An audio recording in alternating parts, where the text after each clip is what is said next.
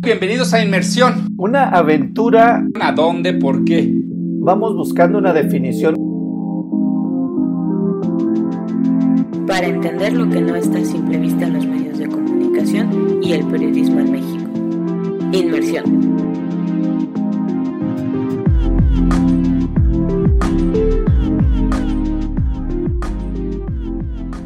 ¿Qué tal? Bienvenidos, bienvenidas a otra inmersión. Aquí con Jacinto Rodríguez Munguía para hablar de diferentes cosas y el día de hoy creo que va a estar buena la plática. Jacinto, ¿cómo estás? ¿Qué tal? ¿Qué tal Darío? Bien, rico. Seguro va a estar rica esta plática. Rompemos un poquito como debe ser, con las reglas que había traído inmersión. Exacto. Va a estar súper divertido esto. Oye, sí, porque además eh, hay que ser muy transparentes. Siempre echamos unos rollos de periodismo, los medios, el poder, bien, somos bien densos, manos. Y decidimos el día de hoy darle un viraje interesante a este capítulo y vamos a hablar de temas también muy importantes y densos, pero sobre cine, series y periodismo. ¿Cómo ves? Yo estoy feliz porque no deja de ser periodismo, pero efectivamente es tan amplio, tan, tan complejo y complicado y divertido a veces el periodismo que vale la pena mirarlo desde otras este, lecturas, desde otras perspectivas. Y bueno, las series, pero tan solo tocar algunas series va a ser increíble, ¿no? Tú eres muy millennial, güey. El cine es el cine, chingados. O sea me recetas así las series. No, espérate, espérate, dale su espacio al cine, güey. No, total, pero es tanto. Por eso Tom Cruise dijo lo que dijo, ¿eh? Ojo, Tom Cruise. ¿Qué dijo? ¿Qué dijo? ¿Qué dijo? Dijo que él ni madres se va al streaming. Que él es clásico. Que el cine se ve en el cine. ¿eh? Oye, bueno, pero ya mucho, mucho rollo para presentar a nuestro queridísimo invitado. Él es Ricardo Farías. No sé, tiene un largo currículum, pero es muy, muy amigo. Yo creo que esa es la parte más importante de su currículum. Y es productor, tiene una productora que se llama Giant. Voy a omitir que hace televisión también, porque pues, ahora sí que no lo quiero joder al muchacho, pero bueno, pues de algo tiene que comer también, ¿no? También, sea, hay que, hay que ser, ser honestos. Ricardo, qué gustazo tenerte aquí en Inmersión, echando el cotorreo con don Jacinto y conmigo. Bienvenido. Muchas gracias. Un abrazo para Jacinto, para ti, Darío. Y feliz, feliz, eh, muy periodísticamente, con el derecho de réplica. Diría yo que me, considero más guionista que productor, aunque uno, como bien dice, si quiere hacer el tipo de, de contenido y de productos, de historias que a uno le interesan, pues uno tiene que volverse productor también. Entonces, les voy a decir una cosa, yo sé que, que luego la televisión es vista, sobre todo algún tipo de televisión muy mal vista, y yo recuerdo a mi yo universitario, que era pues muy hippie, de morral tejido de Guatemala. A ver, Ricardo, nada más para precisiones cronológicas, hippie o transición a hipster o hipster. O sea, ¿cómo? ¡Ay, güey! Luego, luego, espérate. A uno le pueden poner todo tipo de calificativos, ¿no? Pero uno se siente lo que se siente. Y yo en la universidad me sentía hippie, que quería cambiar al mundo y me prometí a mí mismo que nunca iba a hacer un reality show, ¿no? Obviamente me mordí la lengua muchos años después. Entonces uno nunca sabe, uno aprende de todo. Entonces agradecido de hacer realities también porque también se aprende pero pues sí, mi corazón está más en las historias que calan ahí la piel y que, te mueven cosas en el, en el alma, en el corazón. Oye, nuestra productora Lucía Vergara acaba de poner un mensajito en el chat diciendo, recuerden que la maestra Barketing le dice guarache. La maestra Barketing me decía guarache porque andaba de guaraches, literal, en la universidad. Y ya luego es el prototipo de el hipster con deseo. ¿Ves? ¿Ves? Ya no necesitamos adjetivos, la definición se dio sola. Dicho eso, Ricardo, lanza la primer piedra de lo que tú recuerdas hacia bote pronto de estas presencia. No sé cómo decirlo, porque es tan, tan enredado todo, pero ¿cómo podemos ir definiendo? ¿Es argumento, es pretexto, es un elemento narrativo, es un elemento necesario dentro de las narrativas? Pero el periodismo, los periodistas, el ejercicio periodístico, los modelos periodísticos, las redacciones, llegaron, se están eh, convirtiendo en elementos casi, casi imprescindibles en una gran cantidad de, de, series, de películas, como estas cuotas, ¿no? Como estas cuotas que se volvieron ya una regla en todas las producciones, de pronto pareciera que tiene que haber algo ahí que huela a periodismo. ¿Qué te viene así de pronto como para ir abriendo ya camino a esta conversación? ¿Qué fue lo primero que con lo que yo me encontré este así mi primer recuerdo así de consumo de televisión vinculado al periodismo? Yo diría que viene de los cómics, un cómic muy interesante que se llama Transmetropolitan y después pues los clásicos desde Superman y Spider-Man como que había como una idea como el periodismo era algo cool que se conectaba con nosotros. Y después ya un poco más entrando a las series, diría que mi referente primero es West Wing, ¿no? Todos estos personajes que creó Aaron Sorkin en West Wing, donde si bien es la oficina, digamos que conecta con el presidente, pero que lleva todos los temas de comunicación y está ahí la sala de prensa y está la directora eh, y está la vocera que le decían Flamingo, no sé si se acuerdan, y todo ese, todo ese mundo y lo que te hace pensar es, wow, qué inteligente es toda esta gente. Seguro los gringos todos son súper inteligentes porque todos saben todo, son perfectos y demás. Y sí era la idea pues de que, de que podía haber un presidente perfecto en Estados Unidos y a su vez que tenía la mejor oficina de prensa del mundo, ¿no? Pero más allá de eso, yo creo que ese es mi primer encuentro con una serie que me empezó como a estrechar como, como el cerebro y así como de por qué dicen tantas cosas y por qué hay tanta información y a poco todos los periodistas son así, ¿no? Y después uno conoce a los periodistas. Oye, se les ve el glamour total, güey. O sea. Pero lo que quiero decir es muy aspiracional esa idea de The West Wing y de cómo son los periodistas. Y uno luego también creo que se va desdoblando las, las series, pero pues arranco con esa que, que me parece, bueno, al menos a mí como profesional de la escritura, me marcó, ¿no? Porque este tipo, ¿cómo escribe? Pero también me enseñó algo del periodismo, digo, muy a la gringa. Ya que diste el pase para gol, yo creo que Jacinto haga esa unión. A ver, Jacinto, creo que lo que dice Ricardo a mí me, me identifico totalmente, ¿no? O sea, esta serie de hace un, par de años, la de The Newsroom, donde hay una cantidad de movimiento, la gente es, así súper inteligente, poderosa, hablan con el secretario tal y dicen tal cosa y empujan. Llévanos un poco a las redacciones de la vida real. ¿Qué tanto glamour hay o qué tanto hay ese rush y qué tanto hay esa emoción y ese movimiento? Yo creo que, vale la pena hacer la comparación. Tal cual como lo pintan, somos unos héroes, somos perfectos. Guapos y sabrosos. Somos el modelo del que busca la verdad. Y el que busca la verdad siempre es un héroe. Primero, para que busques la verdad tienes que estar, tener una estructura de ser una persona íntegra. Pero para buscar la verdad implica una serie, un camino muy tortuoso, porque la verdad tiene un alto costo. Y entonces, como los periodistas, el héroe que requiere salvar a la sociedad, siempre se va a enfrentar a peligros. Y eso es un poco, yo traería, digo, por lo que acabo de decir es irónico, pero yo traería otra vez la idea que Ricardo planteaba. Estos personajes que tienen un halo donde hay aspiración, donde hay sueños, donde hay esperanzas, no reencarnan, pero sí los periodistas, por lo menos en las series, y ahí hay que ir haciendo una distinción entre series y películas de otros países y las mexicanas, tienen una intencionalidad de construir ese personaje como un héroe que busca una de las pretensiones más grandes de la humanidad, la verdad. Y en ese inter se va a enfrentar a una serie de adversidades, que es lo normal del héroe, que van a ser los que esconden la verdad. ¿Quiénes esconden la verdad? El Estado, el poder, la economía, las grandes empresas, Ahí yo creo que hay una apuesta buenísima y bien lograda. Las series, muchas de las películas norteamericanas construyen muy bien eso. El héroe y a qué enemigos y peligros se va a enfrentar el héroe. Aunque, y ahí yo veo otro elemento interesantísimo en otras series, comienza a mirarse esa otra cara, no la de Newsroom, sino ya por ejemplo en Succession,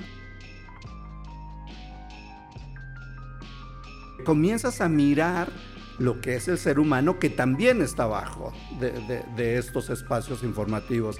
El que busca la venganza, el hace uso de los medios precisamente para mantener un poder, las pugnas, las luchas. Yo creo que una de las grandes virtudes de Succession, por ejemplo, es la normalidad de una familia todopoderosa que se está peleando hasta por lo más, por lo que ocurre en todas las familias, lo más común y corriente, ¿no? Entonces yo creo que ha ido dando un giro interesante. El periodismo, los periodistas se les sigue mirando con este halo de los héroes que buscan la verdad, que le llevan la luz a la gente. Déjame justamente esto que acabas de decir, no sé si, si coincide Ricardo, porque ¿qué hace la audiencia se sienta tan identificado con un personaje slash héroe que se enfrenta para el bien público. Es decir, ahí hay como algo muy básico de ese principio periodístico de te debes al interés público, te debes a la información pública. Y es interesante cómo toca unos botones ahí, ¿no, ¿No Ricardo? Lo chingón del, no sé, ¿se pueden decir groserías en este podcast? Sí, obvio. Luego te las edita Lucía, güey, pero no importa. Sí se pueden, pero de preferencia así como bien, bien hechas, ¿no? Bien hechas. Lo, interesante de, las series y de las películas, eh, creo que en ese, en ese caso aplica para, para los dos, es, eh, o por qué uno se acaba como clavando con, con, con una historia, eh, no es porque el plot esté bueno, ¿no? No es porque, ah, entonces hay una verdad escondida y entonces vamos a descubrirla. En realidad tiene que ver con las personas, con los personajes. Los personajes tienen eh, tres dimensiones y si tienen tres dimensiones, entonces seguramente tienen aciertos, tienen deseos, tienen algo que quieren y persiguen, pero al mismo tiempo, como todos nosotros, tienen eh, zonas oscuras, tienen errores, tienen falencias y esas falencias y esos errores hacen que lastimen a otras personas y que entren en conflicto con esas personas. Y lo que pasa es que nosotros en la serie lo que estamos viendo, a diferencia de la vida real, es que eso sucede de una manera muy compacta, comprimida, editada, para que nosotros podamos ver esa evolución, ese arco, ese proceso de ese personaje.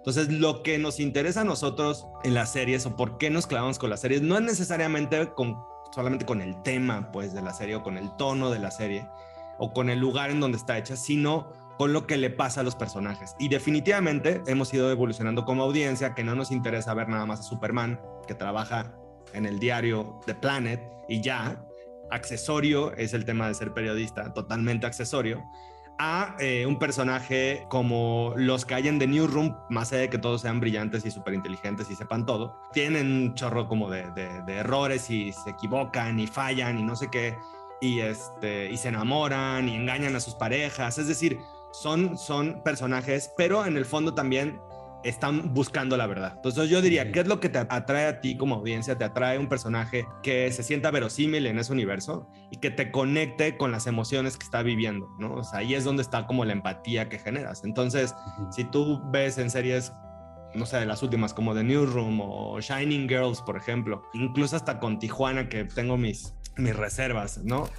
No me acostumbro a Tijuana, no me acostumbro a ser tu voz. Jacinto le encantó. no, no es cierto, no la he visto. Prometí no hablar de ella. La vi, la vi porque sí, dije, no puedo no hablar de ella si no la veo, ojo. Entonces ya la vi y dije, ahora sí puedo no hablar de ella.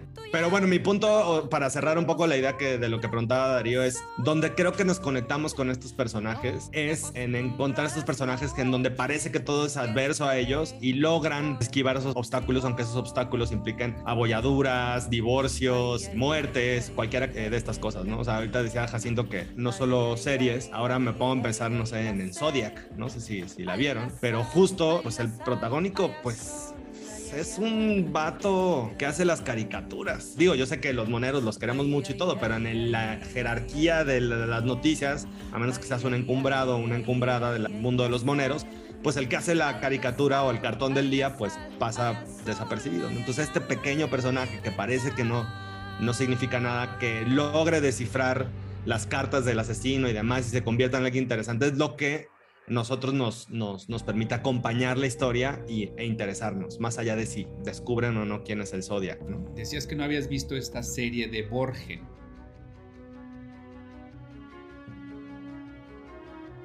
Lo interesante, y, y, ahí también me gustaría su punto de vista, pero sobre todo Ricardo, que tú creas personajes para, para series, para televisión, etc. Indiscutible que hay que hablar de esta diferenciación de los personajes, ¿no? Es decir, si tú ves esta, esta serie, Borgen, es muy diferente al periodista gringo, ¿no?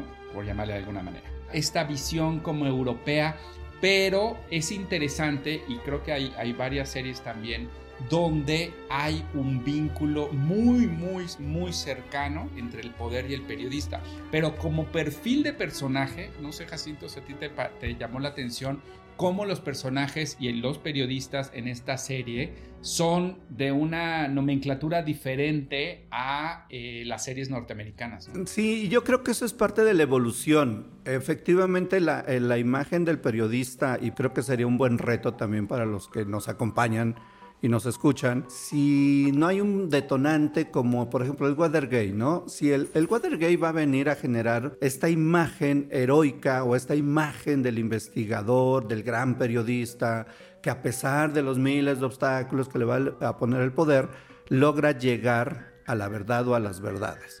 Y creo que esto también se va a reproducir mucho en el cine norteamericano y en las series norteamericanas, pero que en algún momento pareciera que el personaje perfecto, es decir, este Ulises que va en, su Odisea, termina siendo poco verosímil. O sea, sí, bien, los periodistas y como héroes, como un prototipo, estereotipo del héroe, pero que llega a ser poco verosímil. Y entonces me parece que hay una evolución y series como Borgen y series como, incluso hay una, hay una polaca que a mí me ha gustado mucho, que se llama El Pantano,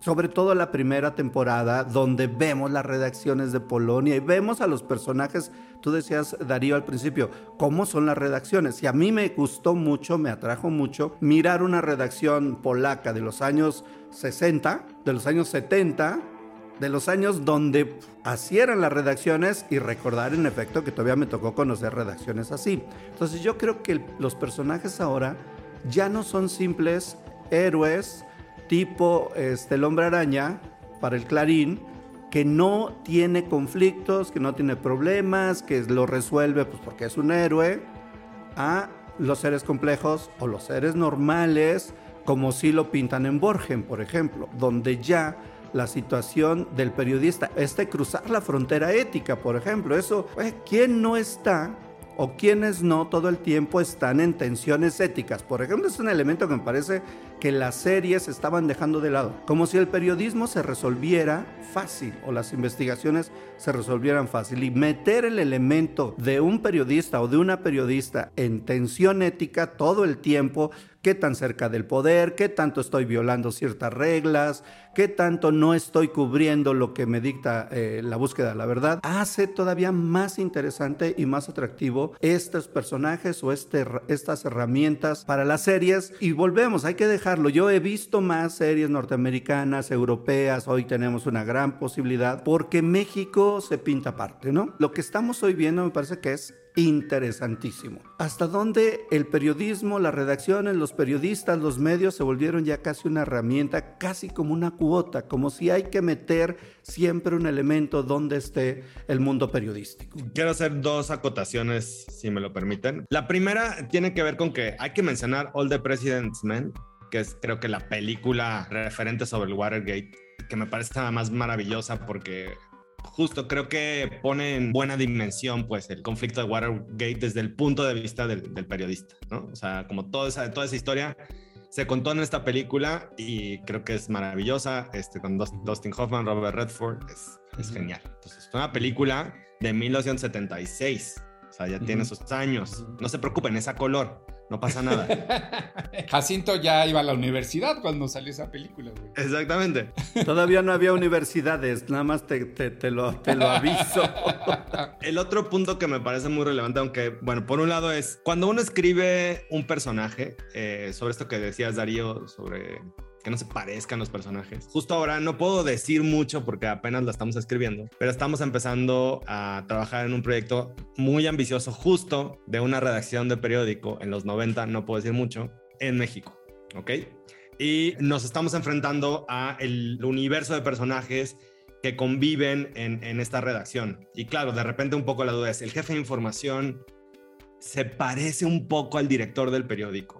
Eh, es más bien jefa de información y director de periódico. ¿Cómo hacemos para que no se parezcan y para que no entonces esos dos personajes parece que están jalando hacia el mismo lado como la tensión de la historia? Es decir, cuando uno trabaja sus personajes lo que quiere es que las visiones también choquen y que los puntos de vista choquen y que las dimensiones de ese personaje, ya sea los dilemas éticos, también se entrecrucen, que eso lo hace muy bien Sorkin, con sus dilemas personales y sus dilemas morales, sus dilemas familiares, es decir, y sus preferencias sexuales, porque uno no puede dejar de ser periodista y eso pues te lo enseñaron los profesores y las profesoras de la escuela hace muchos años, pero uno es periodista, pero pues también eres gay, pero también te gusta el fútbol, pero y te gustan los tacos y las caguamas. Es decir, no dejas de ser periodista cuando te sientas escribir tu, tu, este, tu reportaje, eh, no dejas de ser todo lo demás, ¿no? Sí lo eres y la subjetividad en cada nota también es parte del proceso. Pero eh, en términos narrativos, si hay dos personajes muy parecidos, no, no funcionan. Y el viaje del el héroe, como se planteaba, como planteabas Jacinto, pues se, se, ve muy claro como en muchas películas. Pero lo que hemos ido aprendiendo en el tiempo es que eh, es mejor pensar, dejar los estereotipos de los personajes a un lado y trabajar con arquetipos eh, que son como que tienen mucho más volumen, pero al mismo tiempo esos arquetipos se pueden ir de, digamos que desmenuzando, ¿no? Entonces llego a este punto y por ahí me quedo si quieren y lo suelto, que es a The Wire.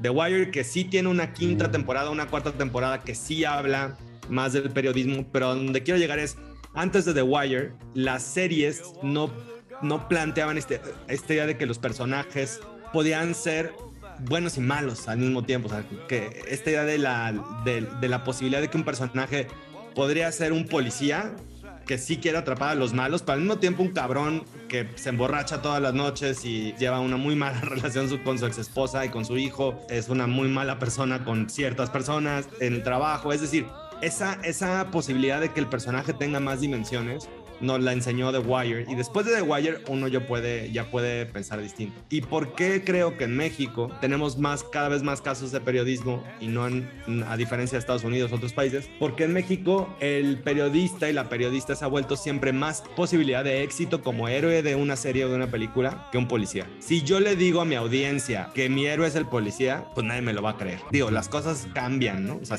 yo creo que sí podemos escribir hoy un, héroe policía o policía mujer. Basado en manero. Pero es bien difícil creerle a los policías en México. Entonces, claro, ¿quiénes nos quedan para investigar un caso, para escribir una novela negra? Pues los periodistas. ¿Quieres reaccionar tú, Jacinto, o, o voy? No, reaccionar no. Yo mejor respondo. Es más correcto. Mira qué interesante, porque visto desde dentro y además un poquito de lo que decías de esos años, que están tratando de, reconstruir. Yo comienzo a hacer periodismo exacto en esos años, más o menos, ¿no?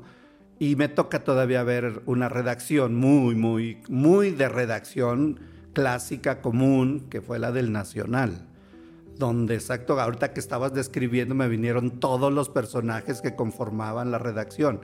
Y que como esos personajes ya no los veo en las redacciones. Hoy es otro asunto totalmente. Pero no sé, yo ahí tendría una lectura un poco distinta de hasta dónde o por qué no se tiene tanta, tanto trabajo de ficción ¿eh? que tiene que ver o que conecte o que la herramienta hacia el mundo periodístico, algunos personajes, redacciones, etcétera, o el elemento de la búsqueda de la verdad, etcétera. Y yo creo que tiene que ver con, con lo que es nuestra sociedad y con lo que es nuestra prensa y con lo que es nuestro medio. Yo recuerdo la película de Gustavo La Triste, La vida fácil de una mujer difícil, algo así, donde ahí hay elementos de este personaje de Enrique Serna, el periodismo en México de pronto tiene una imagen más oscura, más vergonzosa que la imagen del periodista que sí busca la verdad. Y los mismos medios. Ahí yo creo que está una de las dificultades de por qué, no diré nombres, hay una serie de ficción mexicana que no logra levantar desde la ficción y pareciera que esa ficción está retratando, está más cercano de una ficción documentada o de un documental ficcionado. No logro sentir en México que hay esas condiciones para hacer ficción como sí lo hacen en otros países, porque no hay un respaldo de imagen social que legitime esa construcción narrativa.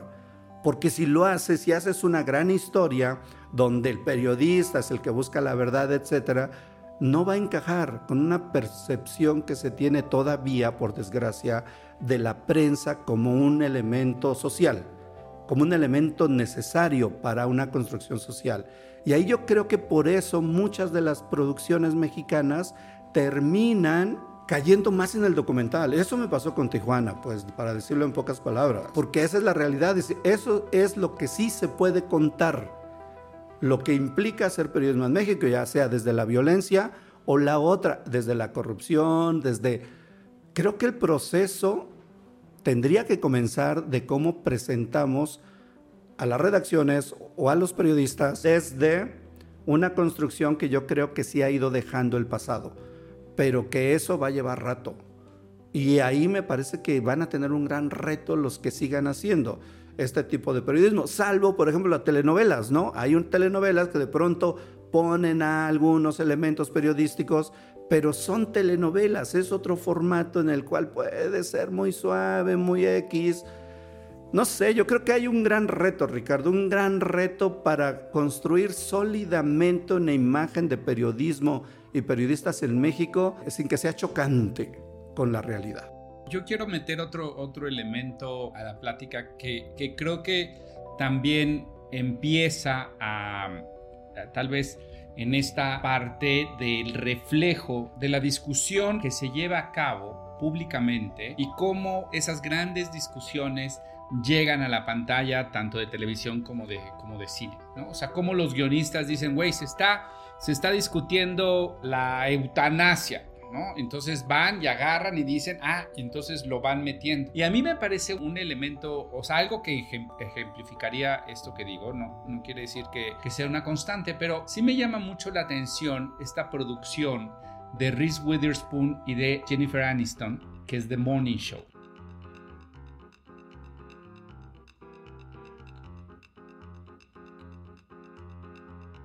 Porque agarraron las discusiones del Me Too y las pusieron y pusieron al personaje, digamos, al que sería el personaje principal, evidentemente acaba, no, acaba siendo secundario, pero el inicio es un periodista acusado de acoso sexual, violencia sexual y hay toda una trama.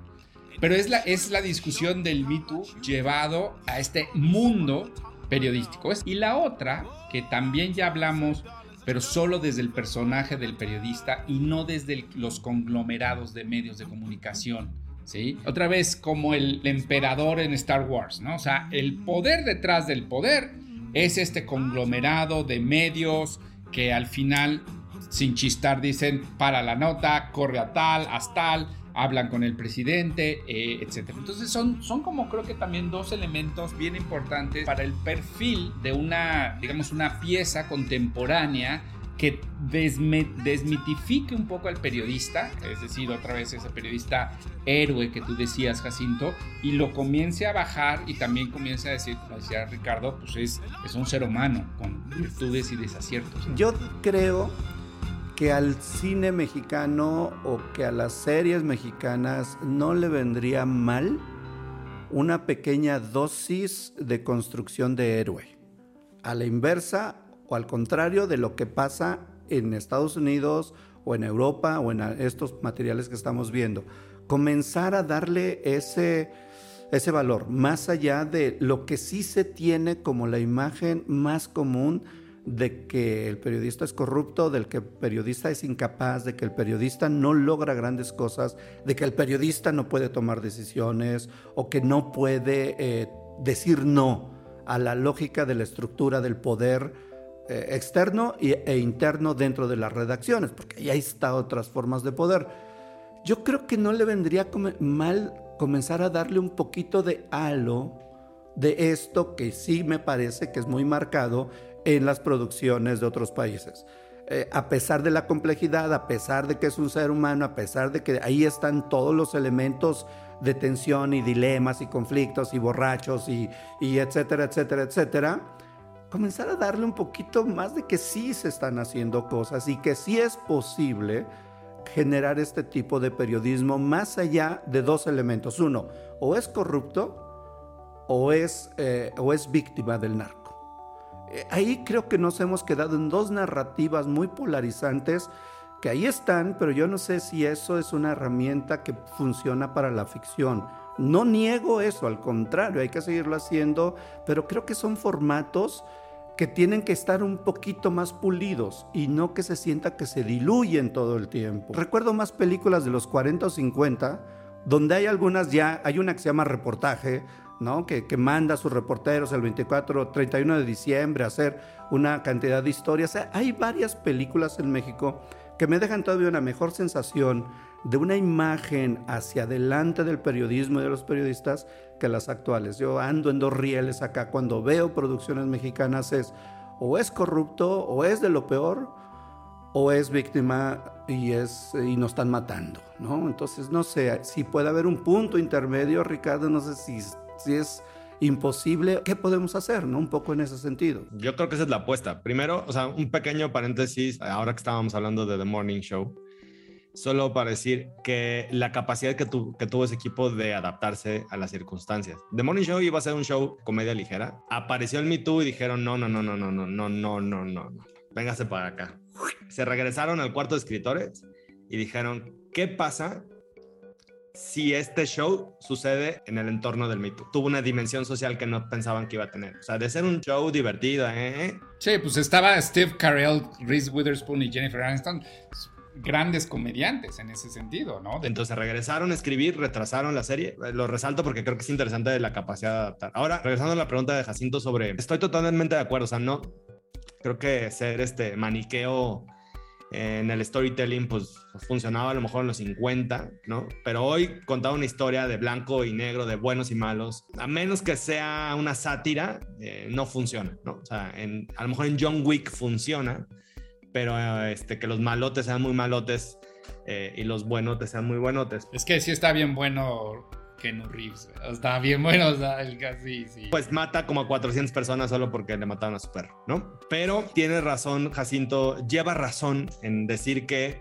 lo hemos hecho mejor en el documental, o sea, Ahí está el, documental de Buen Día. Ahí está 1994. Una película de policías que me parece la que ha arriesgado más en ese sentido. A lo mejor incluso ya ficcionando eh, parte, pero al final es un documental. Esta otra película chilena que también es un documental actuado del señor este que se mete al, asilo de ancianos. Al parecer como que nos acomoda el documental para hablar de estos temas y creo que ahí es donde está la apuesta. Eh, creo que hubo otra apuesta, aunque no es una serie sobre periodistas, pero somos, creo que intentó hablar como de la masacre, que se quedó a medias también. Es decir, sí se ha intentado, creo, pero creo que todavía no llega a esa serie.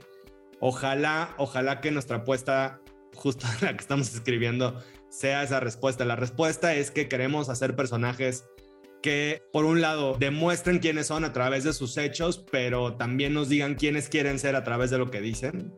Y después, además, que haya otros personajes y que se entienda la polisemia o la multidimensión como de posibilidades que hay en, en, una redacción de un periódico. Es decir, cómo era el periodismo en los 90, por ejemplo, en este caso, esta historia que queremos contar, cómo había como los periódicos oficiales y cómo si uno desdobla pues eh, el acción, el accionar de un periodista, uno va a encontrar pues muchas verdades, ¿no? Lo peligroso es que una verdad esté escondida, pero también lo peligroso que es solo tener la verdad oficial, lo peligroso que es que la, la verdad esté a medias, que la verdad no esté confirmada por más fuentes, es decir, la discusión sobre la verdad creo que puede tener más dimensiones. Sabemos perfecto porque ustedes como yo vivimos o el periodismo desde aquellos años y sabemos muy bien que había medios, y había revistas y había eh, semanarios que intentaban empujar pues como para meterse en una conversación muy seria sobre cómo hacer periodismo, pero en medio de, de un universo pues muy oficialista pues también. En esos dos mundos yo creo que definitivamente podemos crear un personaje que, vamos a decirlo así, que sea la voz de una generación de periodistas que hoy a lo mejor ya están muy solidificados en, en los medios, ¿no? Pero que en aquel entonces quisieron sacudir un poco el, la opinión pública, ¿no?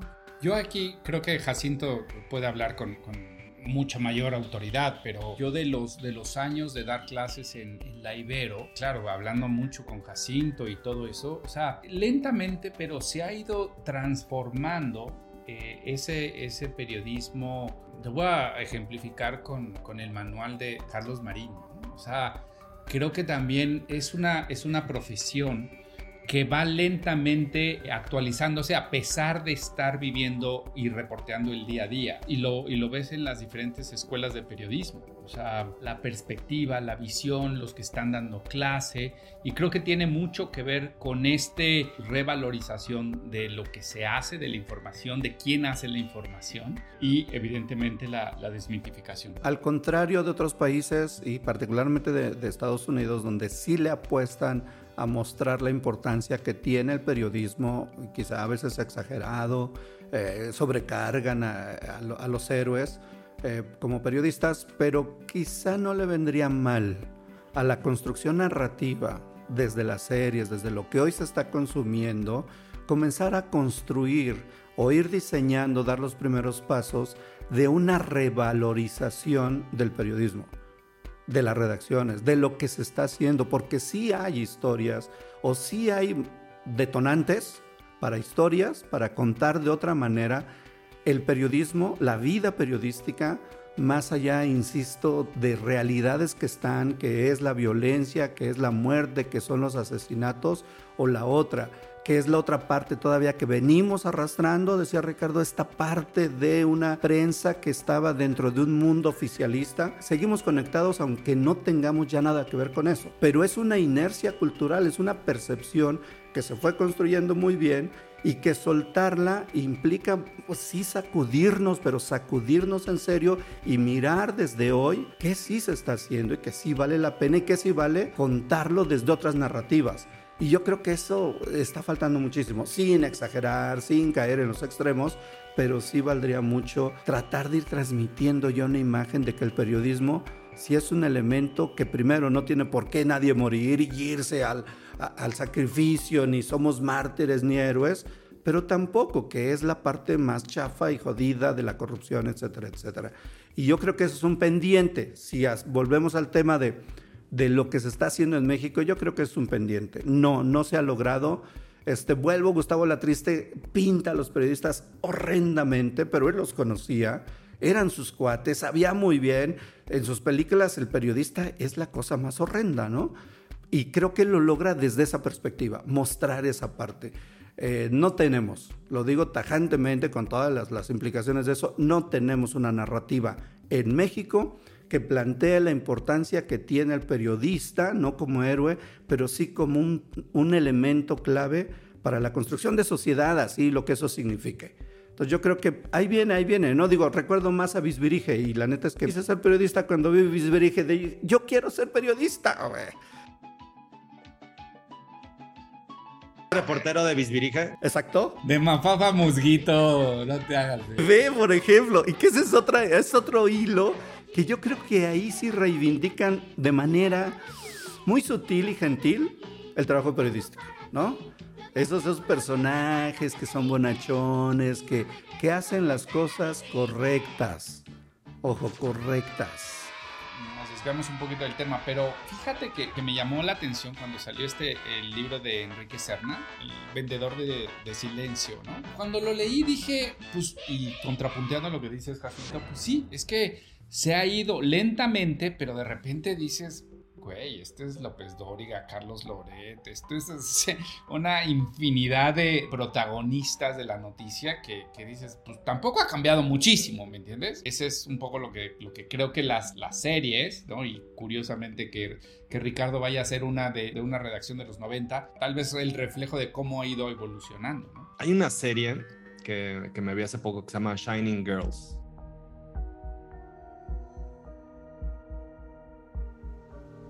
La serie no es sobre periodismo, pero el, mundo en el que se, se, desenvuelve la serie y los personajes es en la redacción de un periódico, en los 90, curiosamente. Y la serie tiene diferentes, diría, como arquetipos de periodistas. Y el personaje coprotagónico es este Wagner Moura, este actor eh, brasilero que hizo al, al este, a Escobar en Narcos y hace un personaje muy interesante. A lo mejor sí puede ser que eh, por algún sentido estereotipado, porque es medio borrachín y demás.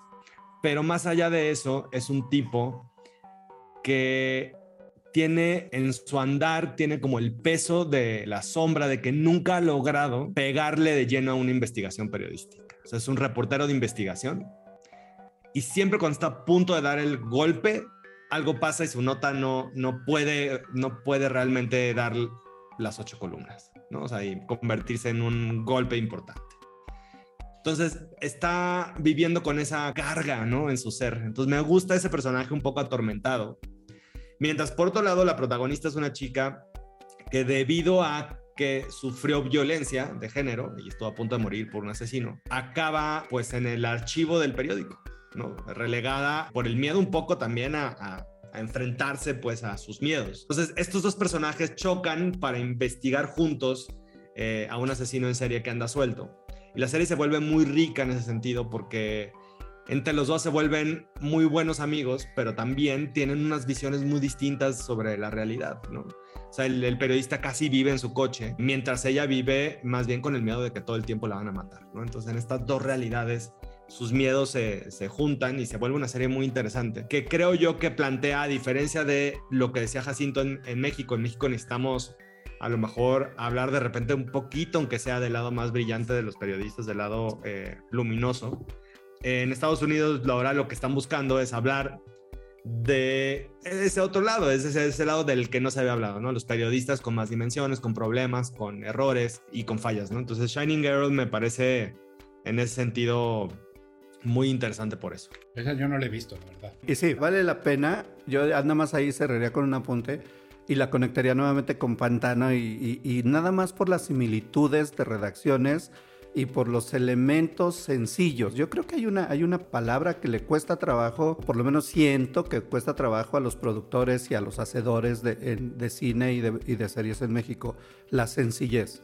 La sencillez de la vida de las redacciones. Pantano y esta que mencionas, que, que también es exacto, a mí me, me atraen por la sencillez de contar la vida de las redacciones. Porque en esa vida de redacciones están exacto todos estos personajes extremos que son los que a veces volteamos a ver.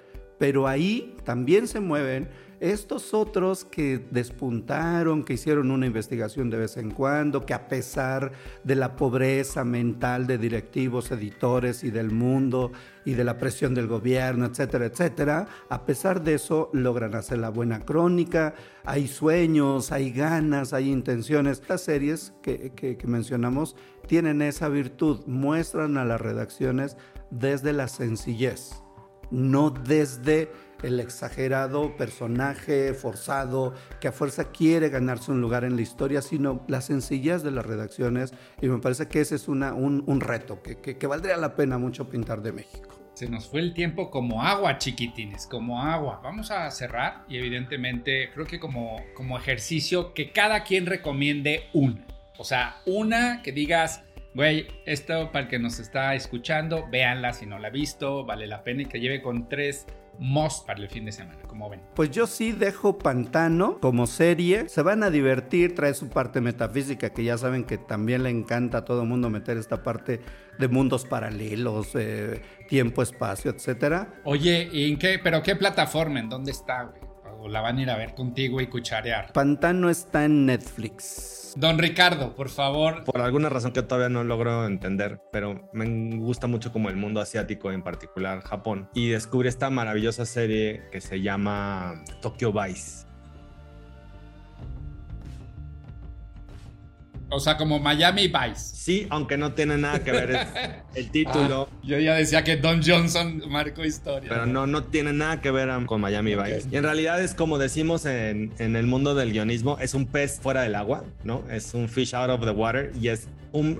Está basado además en hechos reales, pero es un reportero, un joven, joven gringo que estudió periodismo, que se va a vivir en los 90 a, a Tokio hace el examen para entrar al, al, al Meicho, al periódico más leído en Japón, y es el primer no japonés que consigue un trabajo de reportero. Como todo buen reportero que empieza, lo mandan a la nota roja, ¿no? Al principio. Entonces la historia arranca con él reporteando la nota roja en Tokio, y pues por las ambiciones y porque es gringo y porque cree que se eh, todas mías, pues acaba metiendo con la mafia y con los yakuza y pues la cosa se pone mal pero se pone muy bien. Como el universo como de la policía japonesa, periodismo y, los yakuza en un Japón que parecía perfecto y que últimas noticias nos han demostrado que no es tan perfecto como creemos. Sí, qué onda, ¿no? La otra que parece que no es sobre periodismo, pero creo que tiene mucho de periodismo, porque además está basada pues en el periodismo ciudadano que se hizo en su momento, es Chernobyl, que también es de HBO, Ah, y creo que la tienen que ver. Además porque la premisa de la serie es cuál es el costo de las mentiras. La ambición de cualquier eh, escritor y un, un, este, reconocimiento a Craig Mason que, que, que, hizo y escribió la serie, es la ambición de cualquier eh, guionista hacer una serie como esa que retrate pues o que logre eh, a base además de todos los testimonios que recogió contar una historia de unos personajes poderosísimos. Fíjense que no tiene que hablar como rusos necesariamente para ser buena la serie, ¿no? Eh, sí. Y es, fue una gran apuesta que hicieron y es brutal. Coincido, pues yo me iría por este thriller periodístico político de, Borgen. Estos escandinavos tienen una cadencia muy buena, o sea, a mí, me, gusta mucho, eh, la, la disfruté muchísimo. Estos personajes detectivescos, periodistas, etcétera, me, me, me, gusta mucho. Entonces, ahí está, muchachos. Muchachos, muchísimas gracias. Don Ricardo, Don Ricardo, ¿no? Qué bueno que te agarramos porque sabemos que, que te vas como pajarito volando pronto. Entonces, este, a penitas te agarramos, pero gracias. Ojalá sea la primera de de muchas veces que te tengamos acá cotorreando. Es un placer como siempre. Y además, no, no voy a dejar de decirlo, llevo trabajando con Ricardo pues, casi dos años o un poquito más creo. Hicimos una serie llamada 33, historias impensables de corrupción y estamos haciendo otra que próximamente esperemos que las dos ya salgan a la luz este, consecutivamente. Entonces, muchísimas gracias, don Ricardo. Jacinto, como siempre, manito, eres, un, eres una joya, eres una joya. Oye, recuerden que las series son como los vinos, el, la mejor es la que te gusta. Querido, querido, no, un gustazo, un gustazo y qué, qué rica, qué rica conversación. Muchas gracias, Ricardo. Esto, por supuesto, hay mucho que seguir platicando, pero bueno, esto, esto hay que irlo cerrando por el momento. Maravilloso, padrísimo. Y, y, veo que ustedes se pasan mucho tiempo viendo series, o sea que... Es mi trabajo. y el mío también, el mío también. Órale, muchísimas gracias por estar aquí en Inmersión. Nos vemos la próxima. Hasta pronto. Nos vamos con, con una pieza de 31 minutos para hablar de periodismo. Nos vemos.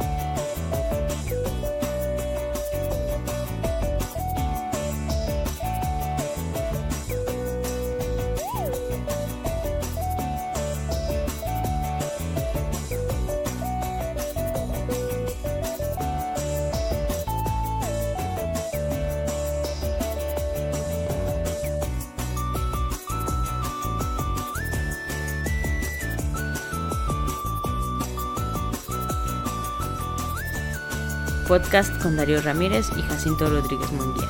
Producción, Lucía Vergara. Edición de sonido, Gustavo Solís.